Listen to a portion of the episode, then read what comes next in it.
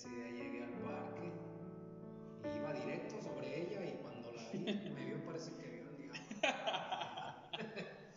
Se puso bien colorado, no ya ni qué decir, y pues yo, yo iba sobre ella porque ella me daba más invitada. Y llegué con ella y ya nos saludamos y todo.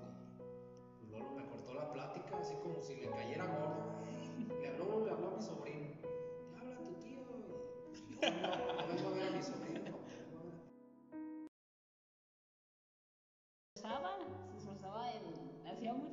cosas Claro. en la iglesia y colaboraba en pintar bancas y todo Sí, trabajar bien. con jóvenes y, o sea, sí tuvo su proceso él también como de acercarse a Cristo.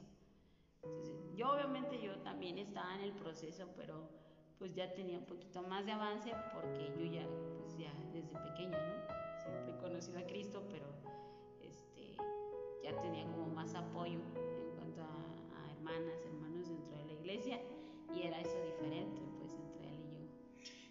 Y, algo que también Porque sí, o sea, yo ya. Pues yo con los mensajes y todo eso que le mandaba, pues yo le tiraba, así que me gustas y todo eso, ah, le tiraba puros indirectos así. indirectas muy directas, Eh, ¿no? mensajes con una rosita buenas noches que tengan lindo sueño. Fueras allá. Claro. Puras de conquistador. Y ella pues